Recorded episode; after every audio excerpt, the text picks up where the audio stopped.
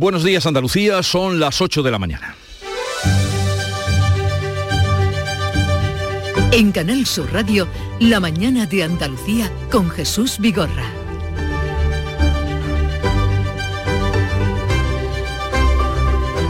Hoy el primer punto informativo de la jornada estará en el juzgado de lo penal número 7 de Sevilla. A las nueve y media comenzará el juicio contra Francisco Javier García, conocido como el Cuco, y condenado por encubrir en 2009 el asesinato de Marta del Castillo. Se le acusa a él y a su madre de falso testimonio. Dijeron en el juicio celebrado en 2011 que el Cuco no había estado en la casa de Carcaño, el asesino de Marta del Castillo. La Fiscalía pide para cada uno de ellos ocho meses de cárcel y la familia de Marta dos años de prisión. Y en el Congreso hoy se va a debatir y también se votará la ley del sí es sí, la ley de garantías de libertad sexual. Los menores condenados por agresiones sexuales tendrán que hacer programas formativos de educación sexual o e igualdad. También en el Congreso, el presidente del Gobierno va a comparecer para hablar del caso Pegasus, dos semanas después de la destitución de la directora del Centro Nacional de Inteligencia, el CNI.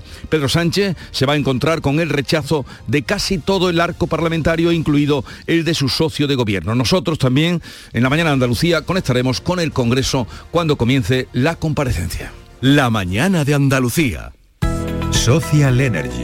La revolución solar ha llegado a Andalucía para ofrecerte la información del tiempo. Hoy esperamos cielos poco nubosos despejados en toda Andalucía. El viento sopla de levante en el litoral mediterráneo y en Cádiz, fuertes con rachas muy fuertes en el estrecho y variables flojos en el resto. Suben las temperaturas máximas en el interior, bajan en el área del estrecho y se mantienen sin cambios en las demás zonas. 32 grados se van a alcanzar hoy en Córdoba y Sevilla, 30 de máxima en Huelva, 29 en Granada, 28 en Jaén, 27 en Cádiz y 24 en Almería y Málaga. Es el momento de ahorrar hasta un 70% en tu factura de luz. Este mes de mayo Social Energy presenta grandes descuentos en instalaciones premium en Face, con 25 años de garantía. Atrapa el sol con Social Energy y aprovecha las subvenciones. 955 441 111 o socialenergy.es. La revolución solar es Social Energy.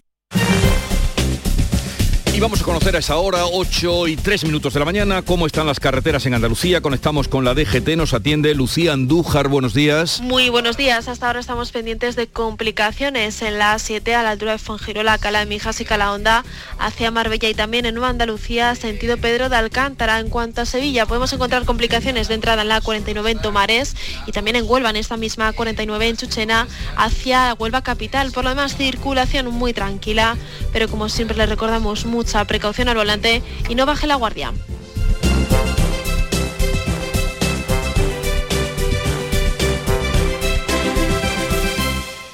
El cupón ha cambiado, puede tocar por los dos lados. Y si lo miras con cariño, ahí va, qué bonito. A mucha gente vas a apoyar.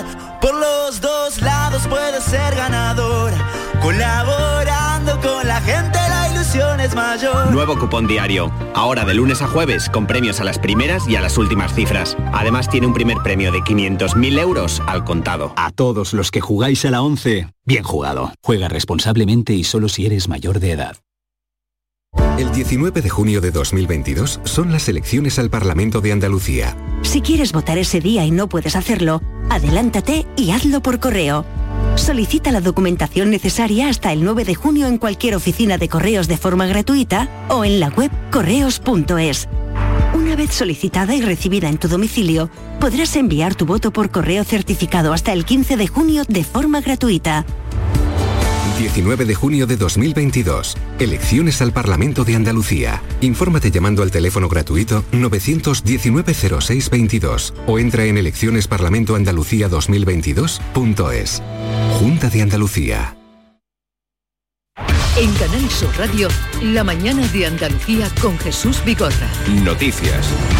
Vamos en primer lugar hasta los juzgados de Sevilla. Hoy se sientan en el banquillo Francisco Javier García, el Cuco y su madre.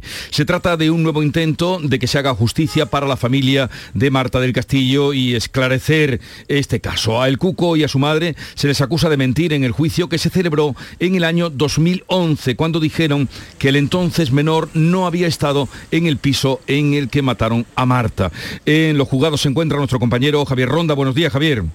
Buenos días Jesús. Es el último cartucho judicial que tiene la familia una década después, casi ya 11 años, para saber dónde está el cuerpo de Marta, que será la pregunta principal que se plantea en este juicio, que nada tiene que ver con los hechos principales.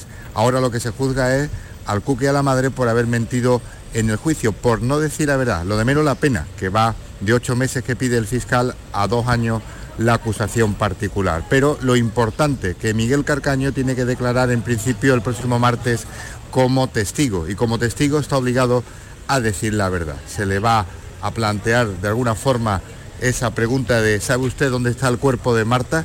Y ahí llegará el momento importante de este juicio para la familia. Los padres tienen que declarar mañana también como testigos aquí en este juzgado de lo penal. Hoy lo van a hacer como acusados el cuco y la madre.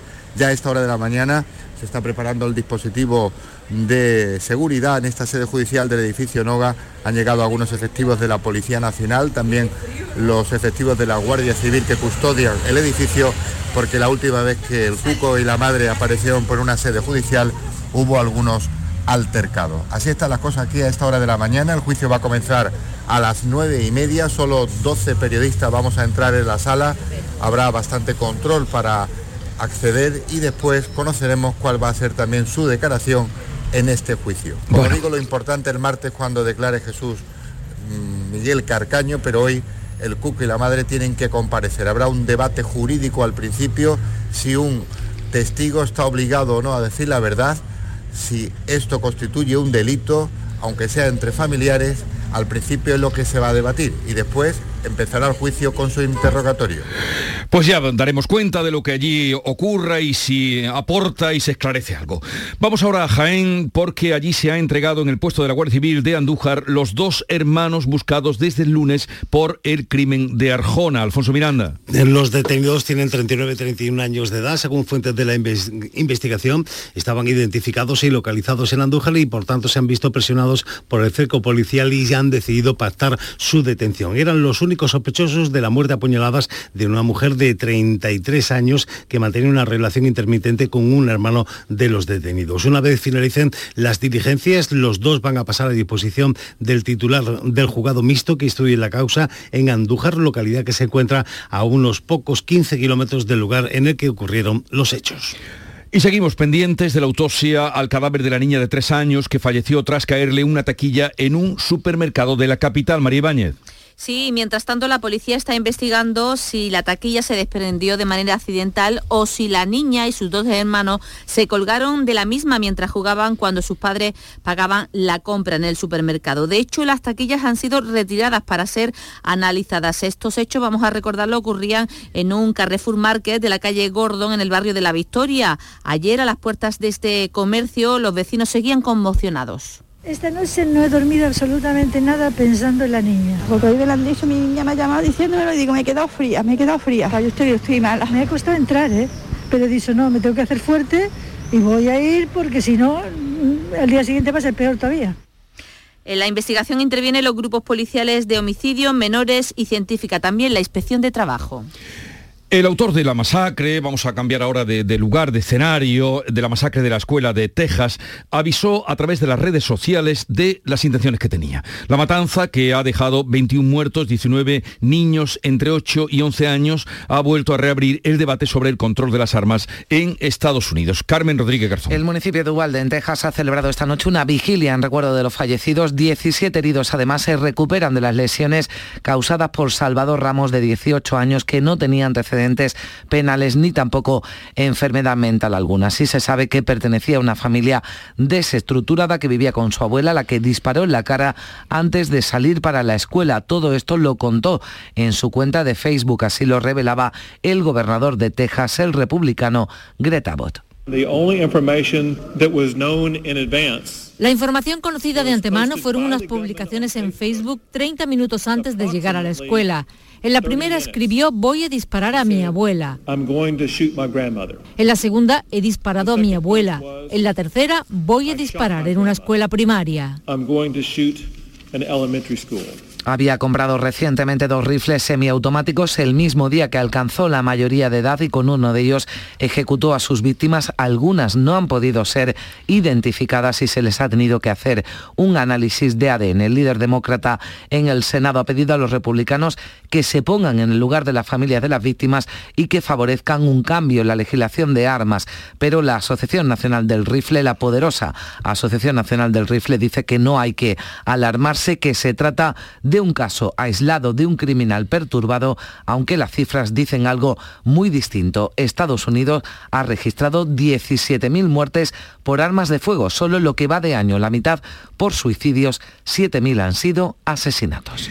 La Junta confirma el cierre de la residencia de mayores Nuestro Padre Jesús del Gran Poder en Sevilla Capital después de que varias inspecciones hayan detectado graves deficiencias. Había ancianos atados con sábanas a las camas y se les daban alimentos que estaban ya caducados. La Consejería de Igualdad y Políticas Sociales inició el expediente una vez detectadas esas deficiencias, un expediente que ha terminado, que ha concluido con el cierre de la residencia, lo explicaba la consejera Rocío Ruiz. Si los requerimientos no se cumplen, implica evidentemente multas y cierre y ellos pues se le hizo todos los apercibimientos, ya estamos hablando de febrero, marzo y decidieron hacer el cierre voluntario puesto que no lo iban a cumplir, si no lo hubiéramos cerrado nosotros, evidentemente. Estos casos son excepcionales, afortunadamente. El director ha declarado, el director de la residencia de la Fiscalía de Sevilla como investigado por abandono de personas mayores. Se investiga además, por ejemplo, si se prestó asistencia médica a un interno que tenía heridas en la cabeza, que finalmente murió por diversas patologías y en una inspección se encontró a una trabajadora escondida tras un armario que no estaba dada de alta. El gobierno participará finalmente en la compra centralizada de la vacuna contra la viruela del mono que hará la Unión Europea. Ya son 59 los casos detectados en España y se elevan a 12 los sospechosos en Andalucía. La ministra de Sanidad ha comunicado a las comunidades autónomas en el Consejo Interterritorial celebrado la pasada tarde que la adquisición de vacunas se va a realizar a través de la Autoridad Europea y que llegarán en unas semanas. Esta estrategia es la que ya se aplicó con éxito para las vacunas contra el COVID que logró suministros garantizados a precios moderados en un momento en el que todos los países querían vacunas. Va a poner a disposición de los Estados miembros la vacuna, vacuna contra, la contra la viruela, en este caso la vacuna Invanex. España va a participar, por supuesto, de este proceso junto al resto de los Estados miembros para acceder a la misma. La mayoría de los casos en España se han detectado en la Comunidad de Madrid. En Andalucía ya se estudian 12 posibles infecciones, aunque de momento ninguna confirmada. La muerte por COVID de trabajadores no sanitarios contagiados en hospitales mientras estaban ejerciendo su labor es accidente de trabajo y no una enfermedad común. Así lo ha dictaminado un juzgado de Jerez de la Frontera, Pablo Cosano. Pues sí, ha sido el juzgado de lo social número 3 en una sentencia a la que ha tenido acceso a esta emisora. Manuel Jesús era trabajador del servicio de limpieza de la firma Clece, limpiaba el servicio de consultas externas de dermatología y en marzo de 2020 estaba expuesto, como el resto de los integrantes de las consultas, al COVID. Se contagió y un mes después falleció. Aseguradora de CLECE y la Dirección General del Instituto Nacional de la Seguridad Social consideraron la muerte como enfermedad común, sin embargo, se denunció y el juzgado de lo social considera que es un accidente de trabajo y deja sin efecto la declaración anterior. Antonio Ortega es eh, graduado de la firma Laborum. Esta sentencia que entendemos que es pionera viene a decir que se trata de un accidente de trabajo. Trabajador no sanitario que prestaba servicio en un centro de trabajo y expuesto al riesgo. Las consecuencias de esta sentencia son bastante importantes porque además las referencias que tenemos a nivel del Estado español son sentencias de personal sanitario y que han tenido que usar en la jurisdicción social para conseguir el accidente de trabajo. Pues se abre la puerta a eh, reclamaciones similares. Cabe todavía recursos de esta sentencia ante la sala de lo social del TSJ. Vamos ahora a centrarnos en la pre-campaña de las elecciones andaluzas con vista en el 19 de junio. Juanma Moreno quiere que Andalucía se convierta en una de las comunidades más ricas del país. Por otra parte, el PSOE denuncia el deterioro de la sanidad pública. Sí, lo ha hecho la cabeza de lista del PSOE por Jaén. Ángeles Ferri dice que el gobierno andaluz quiere beneficiar a la sanidad privada y cree que la mejor manera de revertir la situación es acudiendo a las urnas el 19 de junio. Como las listas de espera eran insoportable, o sea, con citas que se daban para septiembre de 2023, cómo los crónicos han tenido dificultades para acceder a sus medicamentos y cómo era inexplicable que se despidieran 8.000 profesionales sanitarios mientras había dinero a expuertas para derivarlo a la sanidad privada. El candidato del Partido Popular, candidato a la reelección, Juanma Moreno, ha puesto en valor la gestión realizada por su gobierno en estos tres años y medio, pero dice que aún no se ha llegado a la meta, que su compromiso para los próximos años girará en torno a profundizar en las reformas que seguirá bajando impuestos, reduciendo burocracia y atrayendo inversiones a Andalucía. Ya Andalucía no es la Andalucía de antes, no es la Andalucía que teníamos que pedir permiso esta confianza general en nosotros mismos y esta reforma que estamos haciendo está transformando esta comunidad en una aspiración básica y fundamental.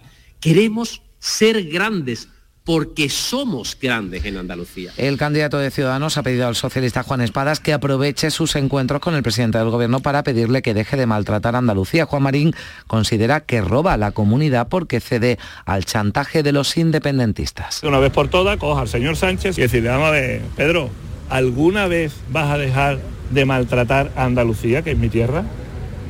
Siempre vas a estar al lado de los que quieren romper este país, de los que te están chantajeando para que este, este país sea ahora mismo el reír en Europa. Por otra parte, la candidata de Por Andalucía se ve como presidenta de la Junta y a Juan Espadas como su vicepresidente. Inmaculada Nieto se ha mostrado dispuesta a pactar con el PSOE siempre que se respete su programa de gobierno, el programa de gobierno de la coalición de izquierdas. Hablaba de decisiones centradas en la generación de empleo y en la defensa de la sanidad pública.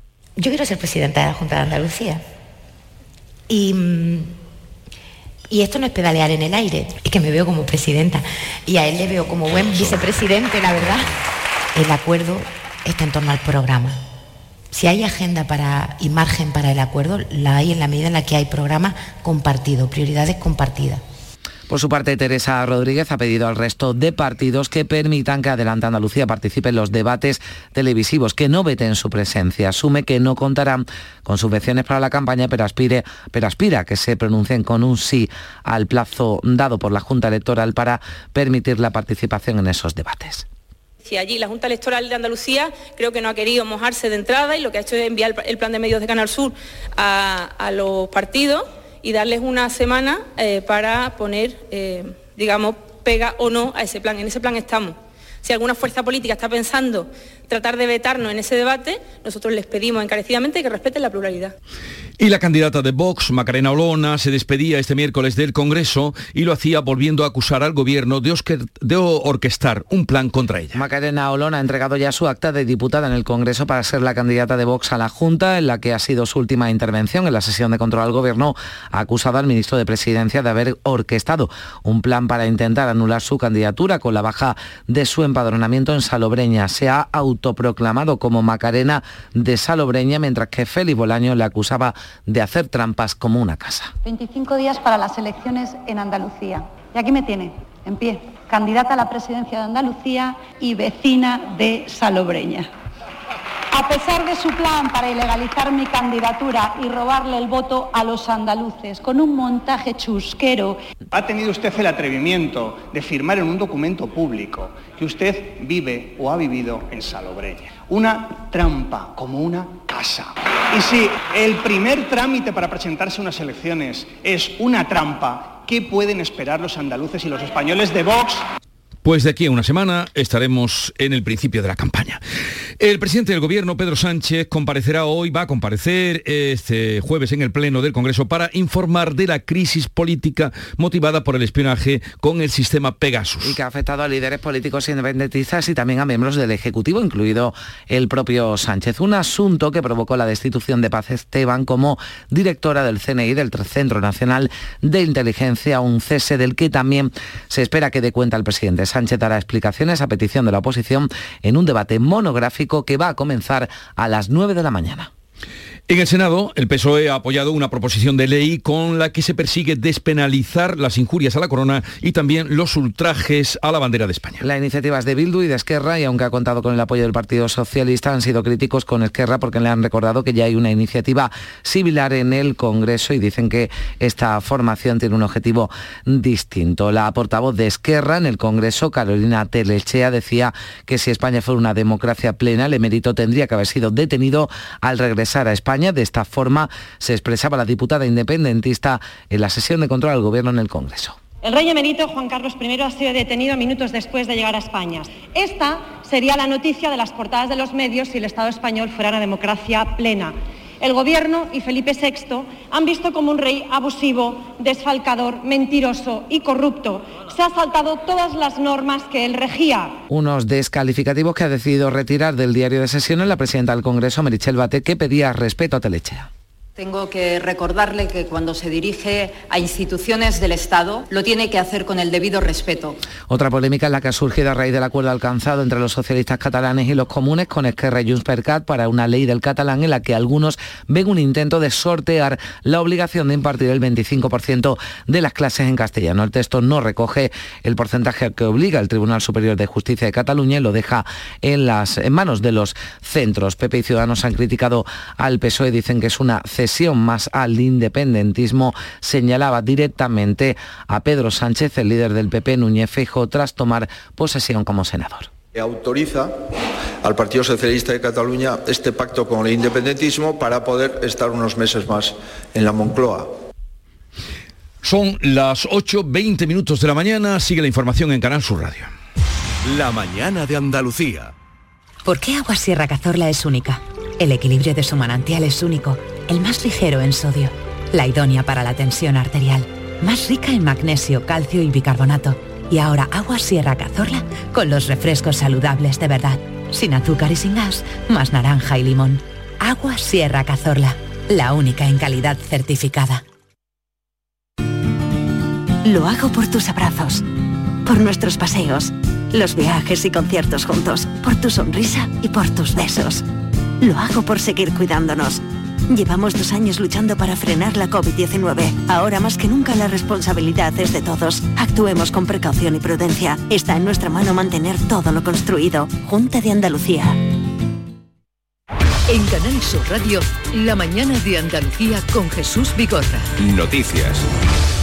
La empresa energética CEPSA invertirá 5.000 millones en Andalucía durante la próxima década para producir hidrógeno verde y biocombustibles. Estima que podrá generar 17.000 puestos de trabajo. La compañía planea instalar sus plantas de producción en Huelva y en el campo de Gibraltar y prevé desarrollar e implantar en España la mayor red de recarga ultra rápida en carretera de hidrógeno verde. Una inversión que ha celebrado el presidente de la Junta, que ha dicho que la comunidad va a estar a la vanguardia de la producción de ese hidrógeno verde. La vicepresidenta segunda y ministra de Trabajo, Yolanda Díaz, considera que la falta de mano de obra en algunos sectores responde a las malas condiciones de trabajo y a las bajas retribuciones. Así respondía el presidente de CEPIME, Gerardo Cuerva, que negó que el problema de las vacantes esté relacionado con los bajos salarios. Dijo que liquidar un problema de esa magnitud con un mensaje demagógico y falso de que los empresarios pagan poco, dice que le hace concluir que en este como en otros asuntos el Ejecutivo no piensa hacer nada. Díaz le ha pedido a Cuerva que respete el trabajo que está está realizando el diálogo social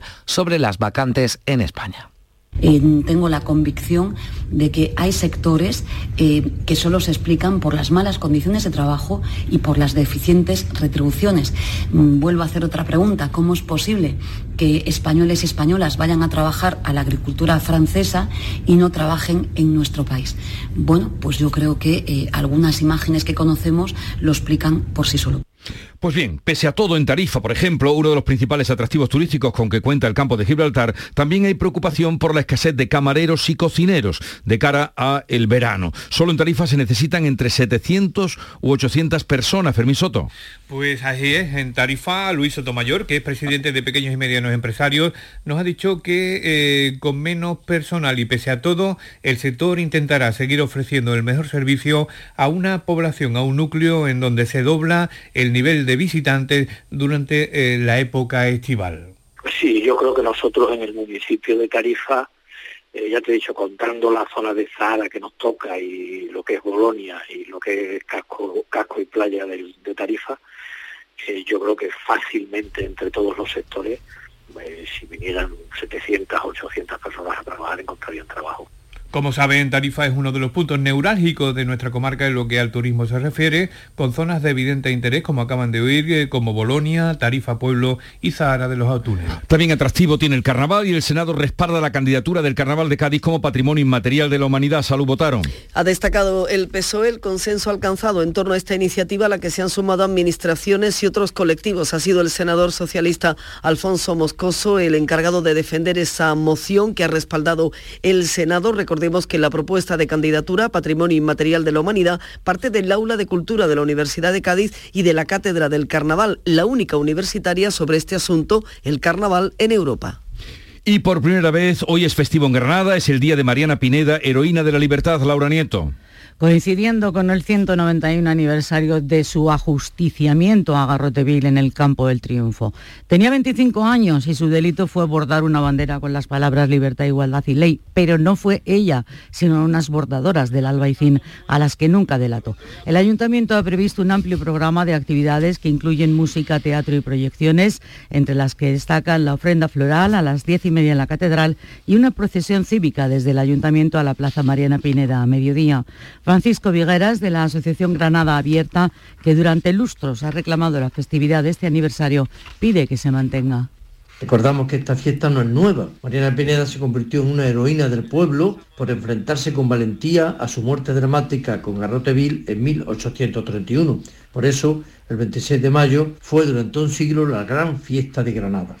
Es un festivo no habitual. Se cambió este año porque el día de la toma cayó en domingo fiesta de, en Granada y vamos a conocer cómo está transcurriendo la Feria de Córdoba ya en la recta final. Hablamos con el alcalde de Córdoba, José María Bellido. Alcalde, buenos días.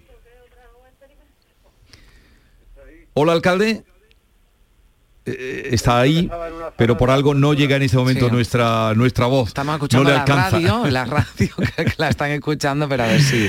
Alcalde, bueno, parece que no podemos hablar con él, aunque está ahí la conexión. A ver si la recuperamos y podemos oír de su voz cómo, eh, o qué valoración, cómo está transcurriendo esta feria que entra ya en sus últimos días. Les hablamos mientras de la plataforma de contenidos bajo demanda de la Radio Televisión Pública Andaluza, Canal Sur Max, que ofrece a partir de mañana, eh, viernes, las semifinales, las pueden escuchar ahí del concurso de agrupaciones del Carnaval de Cádiz. Sí, a las 8 de la tarde, antes eh, nos contaba Salud que se ha respaldado la candidatura del Carnaval de Cádiz como Patrimonio Inmaterial de la Humanidad y hoy habrán echado de menos la crónica de Fernando Pérez, pero es que ya han terminado las preliminares y lo que empieza mañana Jesús en la semifinal. Y como decimos, 8 de la tarde, el viernes, la retransmisión de la primera de las seis semifinales, la última el 1 de junio, Paz Santana y el Yuyu van a conducir y presentar la retransmisión de las eh, semifinales en Radio Andalucía Información.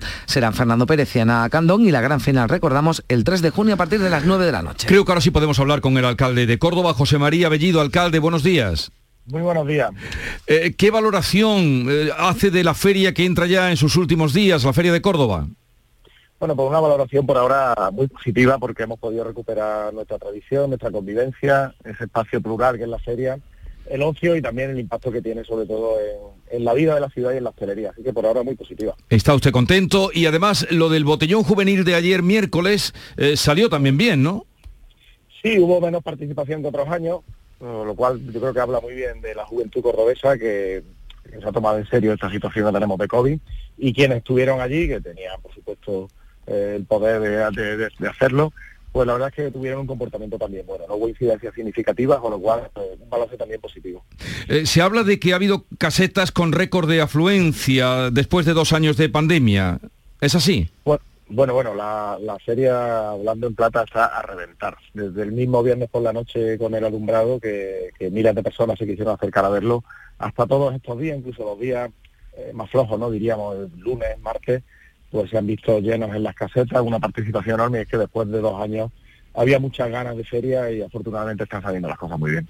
O sea, mayo va a cerrar eh, con todo su esplendor Córdoba, como es habitual, y luego vendrá la Noche Blanca del Flamenco, y luego vendrá el Festival de la Guitarra, y luego ya se cierra por vacaciones, ¿no?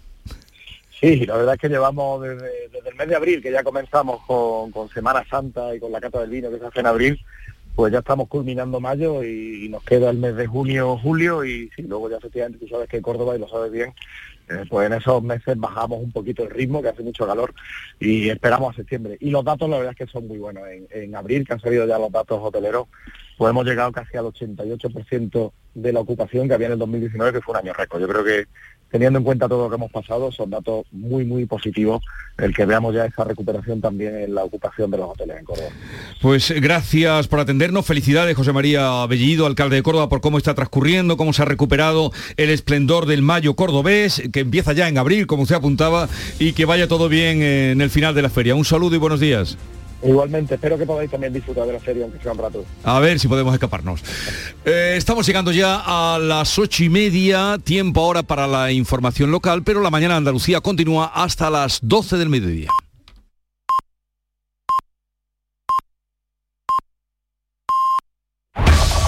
En la mañana de Andalucía de Canal Sur Radio. Las noticias de Sevilla. Con Pilar González.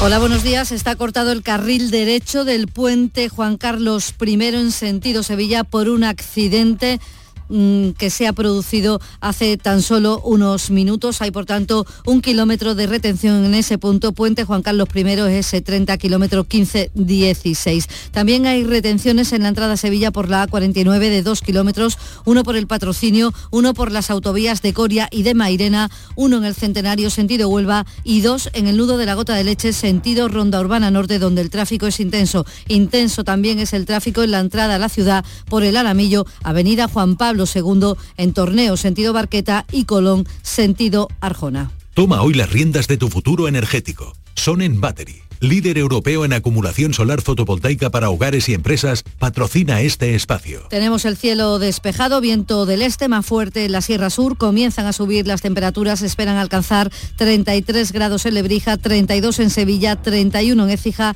y 30 en Morón. A esta hora 17 grados en la capital. Automóviles Berrocar, más de mil coches de todas las marcas y modelos. La mejor garantía del mercado, inmejorable financiación, sin sorpresas de última hora y con total transparencia para que la compra de tu nuevo coche sea una decisión inteligente. 50 concesionarios Berrocar y más de 700 talleres concertados en territorio nacional. Entrega a domicilio totalmente gratis. GrupoBerrocar.com a las nueve y media de la mañana está previsto que comience el juicio a Francisco Javier García, el Cuco y su madre Rosalía García, juzgados, acusados de urdir un plan para engañar al tribunal que juzgó la muerte de Marta del Castillo en enero de 2009. En la audiencia está ya Javier Ronda. Buenos días.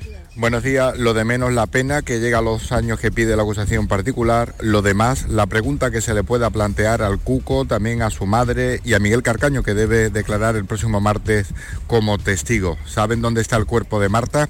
Es la última oportunidad que tiene la familia para intentar conocer el paradero del cuerpo de su hija, 12 años después. Juicio que comienza ahora con alguna medida de seguridad aquí en el edificio del Noga, donde se va a celebrar esta vista finalmente en los juzgados de lo penal. Hay ya presencia policial, también de la Guardia Civil en esta sede judicial, los primeros en declarar serán el Cuco y la madre. Habrá ante un intenso debate jurídico en las cuestiones previas entre los abogados de la defensa, de la acusación y el fiscal. La Fiscalía investiga una residencia de ancianos, nuestro Padre Jesús del Gran Poder, en la calle Manuel Siurot de la capital, que ha cerrado tras una inspección de la Junta de Andalucía en la que se detectó graves deficiencias. Consumían alimentos caducados y algún anciano estaba atado con sábanas. El director de la residencia privada, vivían 20 ancianos allí, ha declarado ya como investigado. Según ha explicado la consejera de Igualdad, Rocío Ruiz, se propuso el cierre de las instalaciones nada más hacer la inspección. Se realizó una inspección y se le hizo una serie de requerimientos y de mejora porque no había una serie de incumplimientos. Si los requerimientos no se cumplen, implica evidentemente multas y cierre. Y ellos pues se le hizo todos los apercibimientos y decidieron hacer el cierre voluntario puesto que no lo iban a cumplir. Si no lo hubiéramos cerrado nosotros, evidentemente. Hay pleno hoy en el Ayuntamiento de Sevilla. Se van a abordar los incidentes de la final de la UEFA en la ciudad, las aspiraciones de la ciudad para acoger la sede de la futura Agencia Espacial Española y también se hablará sobre la financiación del tramo norte de la línea 3 del metro y sobre los cortes de luz en el polígono sur. El alquiler de furgonetas con una nueva y variada flota de vehículos industriales en Sevilla les ofrece la información deportiva. Nuria Gaciño, buenos días. Buenos días. El pasado enero fue el Newcastle el que realizó una oferta de 35 millones de euros por Diego Carlos. Ahora es el Aston Villa el que ha mostrado interés por el brasileño, al igual que el Milan. Pero una vez más, las negociaciones no van a ser sencillas. En este caso, sabiendo que Cundé casi con total probabilidad se va a marchar al Chelsea, ya no se ve tan urgente la venta de Diego Carlos, así que el Sevilla tensará la cuerda y mucho mejor si hay varios pretendientes. Mientras en el Betis se suma una nueva renovación, la de Víctor Camarasa, que continuará un año más ligado al club verde y blanco. ¡Guau! ¡Vaya furgoneta! La he alquilado en Iberfurgo. Está súper nueva. No parece de alquiler. Ya, en Iberfurgo disponen de una flota en perfecto estado y te ofrecen presupuestos a medida. En Iberfurgo somos expertos en alquiler de furgonetas de carga, pasajeros y carrozados. Visítanos en iberfurgo.com o en Sevilla en el Polígono Industrial Parsi. En Cultura, tres citas en el Teatro de la Maestranza, ballet con la Bella Otero, escenas de la vida conyugal con Ricardo Darín en el Nissan Cartuja y en el Cartuja Center, tiempo entre costuras. El musical 16 grados a esta hora en Lora del Río, también en el Madroño 17 en Sevilla.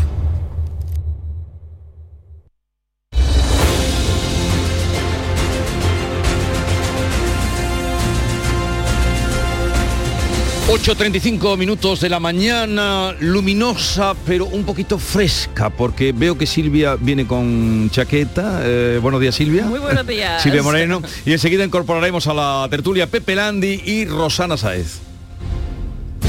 Buenos días. En el sorteo del cupón diario celebrado ayer, el número premiado ha sido 65.268 65268. serie 50 50. Hoy, como cada día, hay un vendedor muy cerca de ti repartiendo ilusión. Disfruta del día. Y ya sabes, a todos los que jugáis a la 11, bien jugado. Lo hago por tus abrazos, por nuestros paseos, los viajes y conciertos juntos, por tu sonrisa y por tus besos. Lo hago por seguir cuidándonos.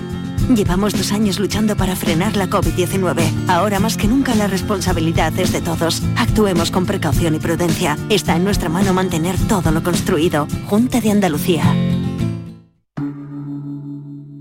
Montepío, ¿en qué podemos ayudarle? Quería saber si mi seguro de salud tiene cobertura fuera de Andalucía. Claro que sí, en toda España. Y si viaja al extranjero, cuenta con asistencia en caso de urgencia. Con la garantía de Adeslas, entidad reaseguradora de los productos de salud de Montepío. Visite montepíoconductores.com. Montepío, lo tiene cubierto. El 19 de junio de 2022 son las elecciones al Parlamento de Andalucía. Si deseas votar ese día, identifícate con tu DNI, permiso de conducir o pasaporte cuando acudas a tu colegio electoral. También puedes ejercer tu derecho al voto por correo. 19 de junio de 2022. Elecciones al Parlamento de Andalucía. Infórmate llamando al teléfono gratuito 919-0622 o entra en eleccionesparlamentoandalucía2022.es. Junta de Andalucía. En Canal Sur Radio, por tu salud, responde siempre a tus dudas. ¿Qué está pasando en la atención primaria? ¿Por qué han quedado sin escoger 200 plazas de médicos de familia en la última selección MIR cuando tantos profesionales hacen falta en primaria? Entre otros asuntos, médicos de familia debaten sobre estos temas en el Congreso de una de las sociedades andaluzas más numerosas y este programa va a estar con ellos y con tus preguntas en directo. Envíanos tus consultas desde ya en una nota de voz al 616-135-135. Por tu salud, desde las 6 de la tarde con Enrique Jesús Moreno. Quédate en Canal Sur Radio, la radio de Andalucía.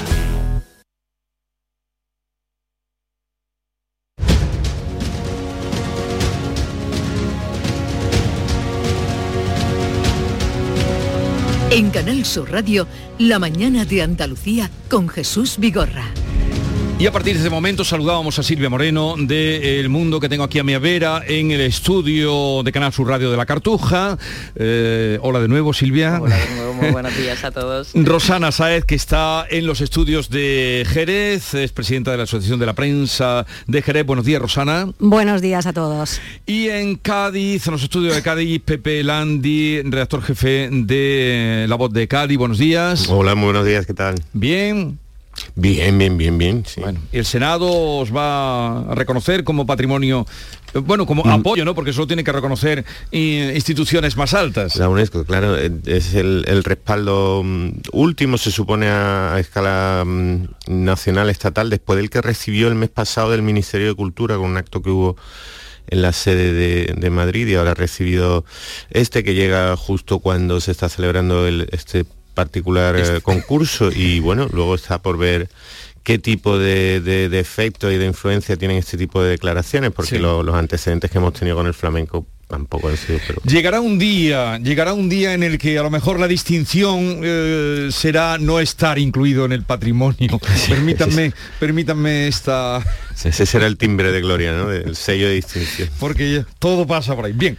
Eh, bueno, vamos a hablar, como no, de esta matanza que ha conmocionado al mundo, especialmente a Texas, a sus familiares, al mundo eh, de la enseñanza.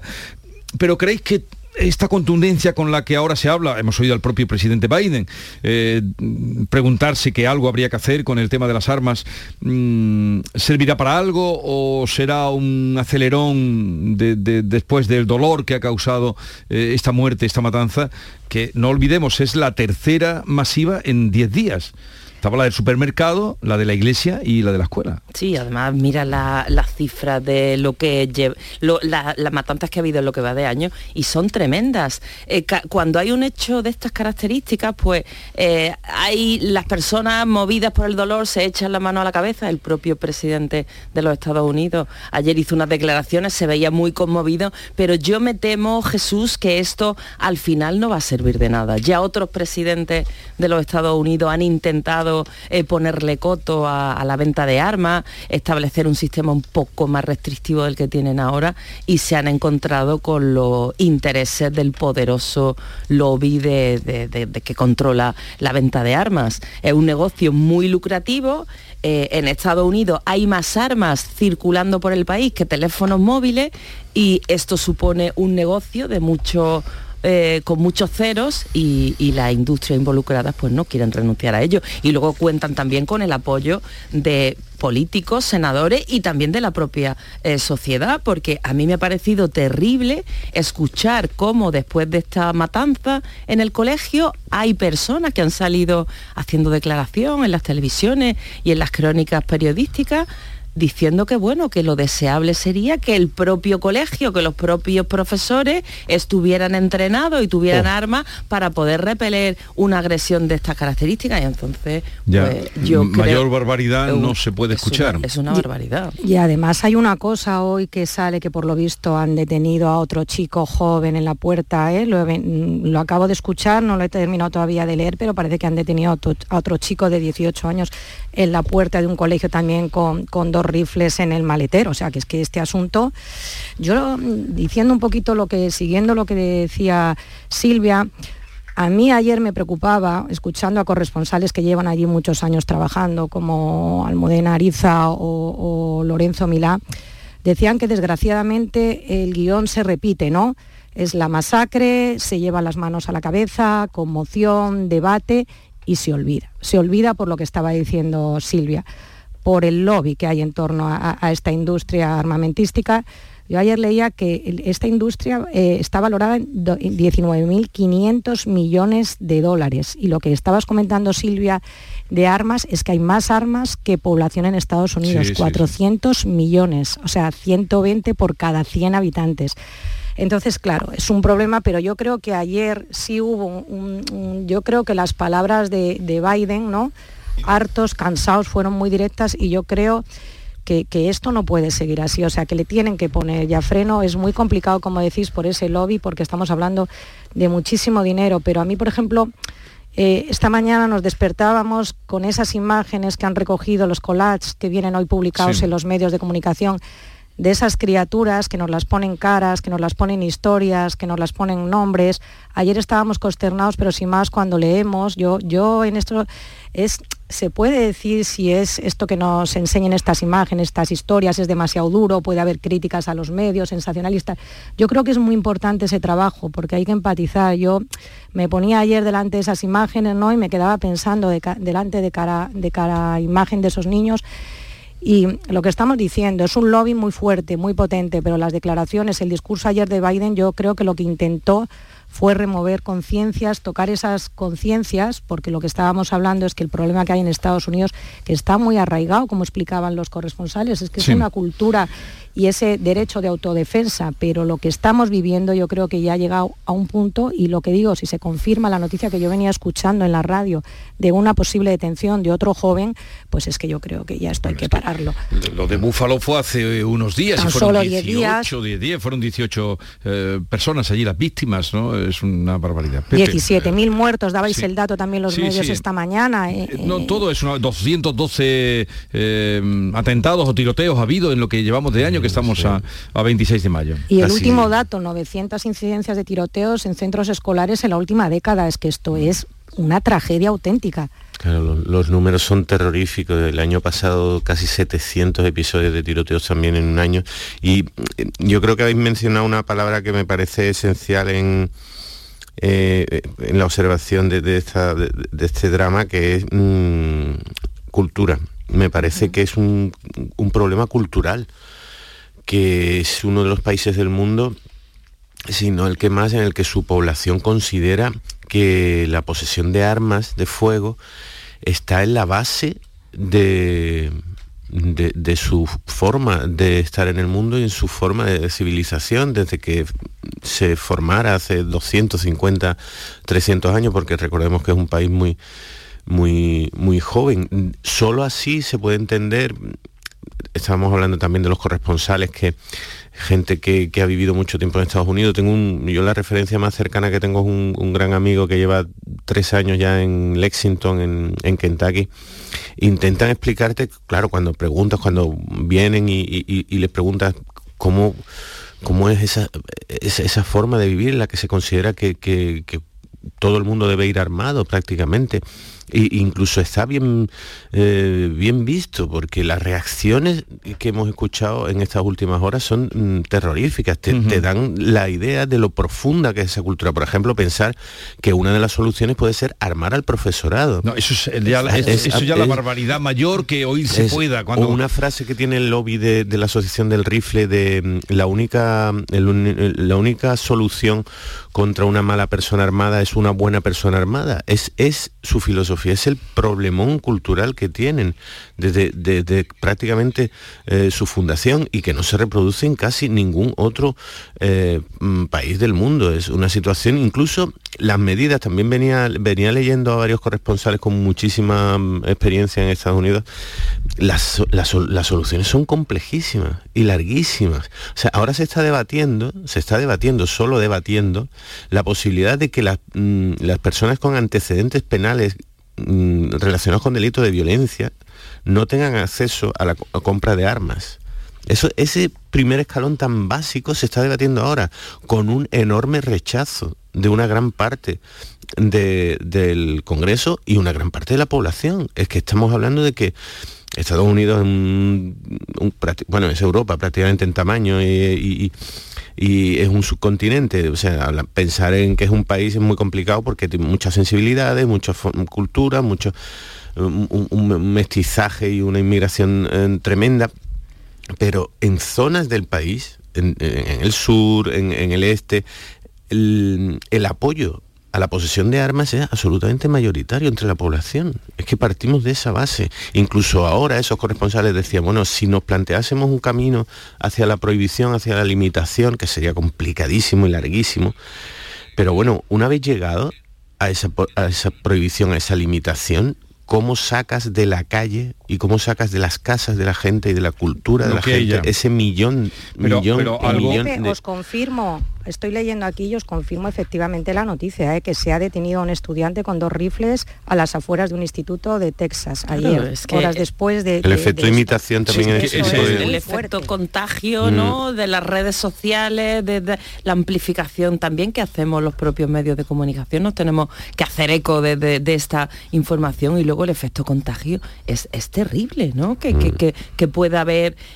El problema eh, que hay en Estados Unidos es este, ¿no? Que una persona que haya sufrido bullying o que pueda tener eh, algún tipo de problema de salud mental o que emprenda eh, un plan eh, salvaje para vengarse de no sé qué. La diferencia entre Estados Unidos y otros países es que allí está todo este tipo de personas pueden acceder muy fácilmente a las armas. El chaval de eh, que cometió la, la- la última matanza las compró en un supermercado. Sí, Con el mismo día 18 que años ya puede 18. comprarla. Y con una precisión y, y unas armas poderosas. Claro, es que también es el Además- tipo de armas del que estamos hablando son armas de guerra, son armas, mm, aunque en- ya en- entrar en ese en ese ese tipo de detalles provoca un poco de, de- casi de vergüenza, pero no es lo mismo, mm, obviamente, una ametralladora eh, de un fusil de asalto semiautomático creado, fabricado, diseñado y vendido para la guerra y para mm, asesinar eh, en,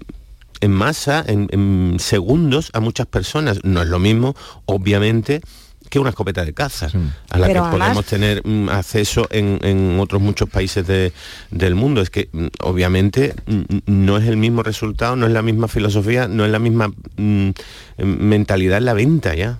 Pero fíjate, además a mí ayer otro dato que me llamaba la atención, el 42% de las armas, de- del armamento de todo el mundo, se concentra en Estados Unidos. Y un dato que me llamaba mucho la atención también es que cuando se abren, que se produce una masacre y se abren estos debates de la posibilidad de con- del control de la tenencia de armas, se dispara la venta por ese derecho a la autodefensa, esa Claro. cultura que hay de nos pueden poner A ver si nos límites. van a limitar el- la semana que viene, vamos a comprar ya. Y otra cosa ¿no? importante que yo pondría sobre la mesa es, eh, por ejemplo, la venta de armas se ha disparado y volvían a señalarlo ayer también en Estados Unidos eh, en, en- en este tiempo de pandemia de COVID. Y estamos viendo que, que en ese guion que hablaban los corresponsales que se repite suelen ser jóvenes con problemas de salud mental. Ahora con el COVID, un tema que no se está apenas tratando es el tema de la salud mental. Y si os dais cuenta, y lo vemos en la calle, que hay dos, ahí, ahí mm, nos encontramos con dos situaciones. O las personas que están especialmente efusivas, cariñosas, que están sacando lo mejor de ellas mismas, o personas que les ha afectado y están más agresivas, con unos problemas muy serios de salud mental. Entonces, en un país donde estamos diciendo que hay esa cantidad de armas, o sea que hay una 1,2 por cada habitante y con este problema de salud mental que está generando el COVID, es que el problema es doble, porque estamos viendo que estos chicos, este chico, eh, tiene mm, el mismo, lo- la misma situación que se dio en las anteriores masacres y todos son problemas de salud mental. Entonces, esa venta y esa falta de control, que yo creo que las palabras ayer de Biden, ¿no? Eh, Sí, pero a ver dentro de, dónde- ese, de ese lobby y de lo complicado que puede ser el poner determinado control, o sea, porque a los 21 años no hace falta ni licencia ni que la puedes adquirir. No, ni a, los no a los 18. 21, a los 18. A los 18. Bueno, en muchis- muchos 21 ya estados- no necesitas ni siquiera Es- cursos. En, en muchos estados norteamericanos eh, se accede ante la compra de armas que al derecho al voto. Eso es. Hay No, muchos y- que tienen y- el derecho al voto a los 21 y, y la compra de armas a los 18. Hasta ese punto llega la contradicción. Pero A los hablaba 21 Rosana... ya no necesitas ni una preparación, a ti te dan un Nada, arma, tú tienes nada. un arma en casa que no sabes ni manejar. ¿eh? No, no. Me llamaba también la atención que la principal causa eh, de muerte entre los menores de 17 es también es por este motivo, por, Mm. por tiroteos. Es que esto No, y es demencial un país en el que eh, los chavales de estas edades tienen más difícil acceder al alcohol, a tomarse una copa o a comprar una botella de, de whisky, o de, y eh, eso lo tienen más difícil que adquirir un arma. Estas contradicciones me parecen... Y, y un país también que ha dado mm, tantos pasos en el progreso. Es, es una cosa que, que es una, Una contradicción, contradicción. una pura contradicción que no entendemos, pero que desde luego veremos qué pasa después de esto. De momento, eh, los eh, de la asociación, estos amigos del rifle, Uf. dicen que es una cosa aislada y de un perturbado. En fin, vamos a pues pasar... tienen un historial largo, ¿eh? Larguísimo, es que lo- Larguísimo. lo- los datos, Los datos son mm, demoledores. hablan solos. Bueno, y, la- decir, la fra- la y hasta dónde pueden llegar. La expresión que han utilizado no, no debe ser motivo de alarma. O sea, Madre 19 niños tiroteados y dos profesoras no deben ser No motivo, motivo de terror. Yo les invitaría ¿para a lo que he qué- ¿Para qué dicho- episodio guardamos la palabra alarma? Pepe, yo les invitaría a lo que he dicho, que se pongan delante de esas imágenes de esos niños y se paren en cada imagen 30 segundos, las miren y lean qué es la historia de cada uno de esos niños, que no es sensacionalismo, es saber el grado de esta masacre. veremos mm, si de verdad pasa algo, necesitarían 10 eh, votos ¿eh? para darle, sacar adelante lo que en algún momento cuando era eh, senador Biden propuso ya, modificar eh, el acceso, en fin, el control de las armas. Por ejemplo, que no se vendieran armas de asalto. Bastarían, porque son los que les hacen falta, de, de diputados republicanos que le dieran 10 votos para, eh, para poderlo cambiar, pero... Pero esos Eh, 10 sí. cuesta trabajo cambiarle el Sí, la- sentido. las películas que son mera realidad, en todas las películas vemos que lo primero que hacen cuando se sienten que está, está en peligro, que está, es ir a comprar el arma de una forma muy natural. Quiero Sí, decir que sí. eso está basado en la realidad.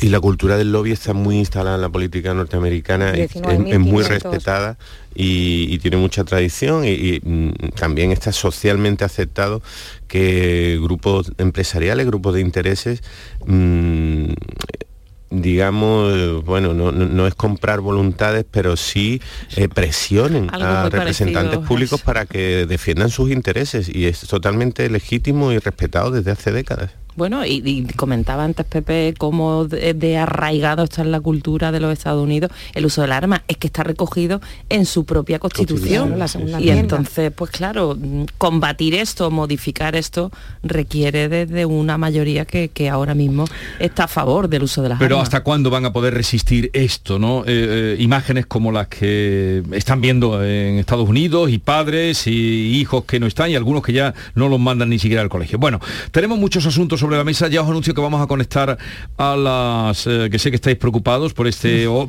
preocupados, no, atentos a lo que pueda hoy desvelar eh, Pedro Sánchez en el Congreso, pues, comparece para dar cuenta de el espionaje Pegasus. ¿Qué se ha hecho?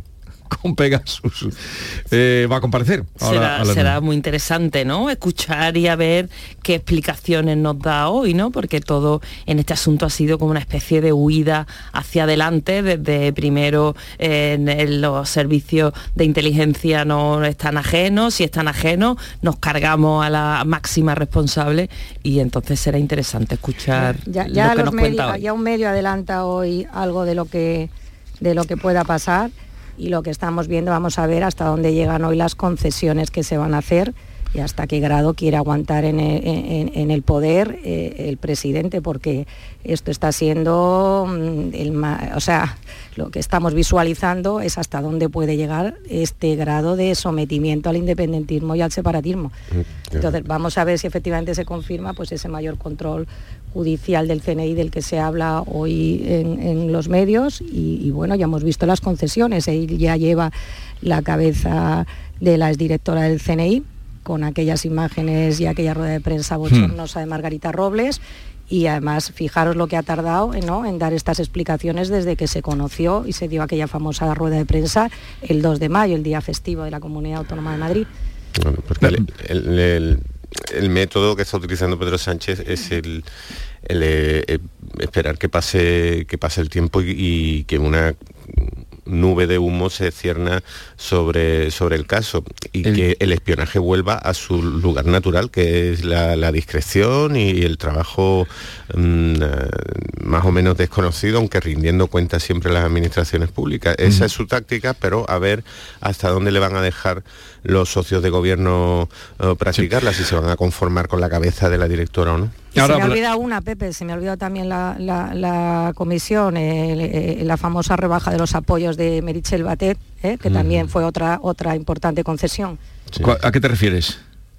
Eh, la comisión de secretos profesionales. ah, sí, sí, sí, sí. La, la- ya, la rebaja en la comisión. No, y también, la y de la también comisión para formar parte, Sí, para que ahora hablaremos- estar, eh, Bildu y otros partidos. A ver de qué tenemos tiempo. Vamos a adelantar entonces el día por delante que nos trae Beatriz Galeano, porque luego a las 9 vamos a conectar con el Congreso. Tenemos imágenes y estamos viendo que van llegando los diputados. A ver a qué hora comienza esa comparecencia. No la daremos toda, daremos el arranque que nos permita también un poco medir o saber del tono que va a tomar.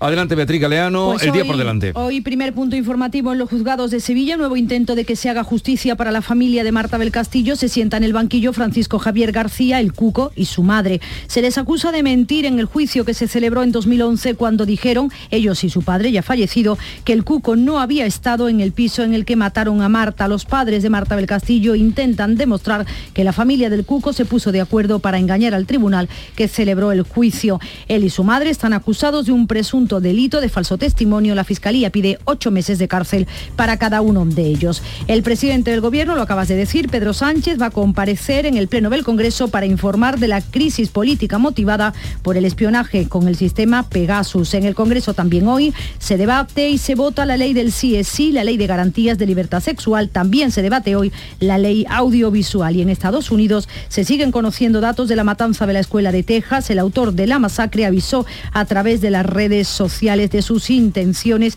Se ha vuelto a reabrir el debate sobre el control de armas en Estados Unidos y en el municipio de Ubalde se ha celebrado esta noche una vigilia en recuerdo por los niños fallecidos. El Tribunal Supremo también se pronuncia hoy sobre la macrodemanda de Adicae contra 101 cajas y bancos por las cláusulas suelo. El gobernador del Banco de España presenta el informe anual de la entidad y los Rolling Stone aterrizan en Madrid para iniciar su gira europea. Que además se vienen con una semana de anticipación. ¿Lo van a preparar bien? Esto sí que no, vienen porque les gusta el país. Esto, esto sí que es hacer también eh, por el, eh, el, atractivo, el turismo, esto, que se vengan una semana antes para poder comer y disfrutar. Eso, eso sí que Bueno, ya es que tampoco tienen una edad para correr, ¿no? Mejor que vengan ya tranquilo. Pues sí que es trabajar, ¿eh? Así se trabaja, así se planifica, claro que sí. Y la primera gira sin Charlie Watts. Sí. Eh, sí. Vamos a conectar con el Congreso. Oímos ya las señales de llamamiento. Carmen del Arco está en el Congreso de los Diputados. Buenos días, Carmen. Hola, buenos días. Pues precisamente vengo desde el pasillo este de la M30 famoso que da acceso al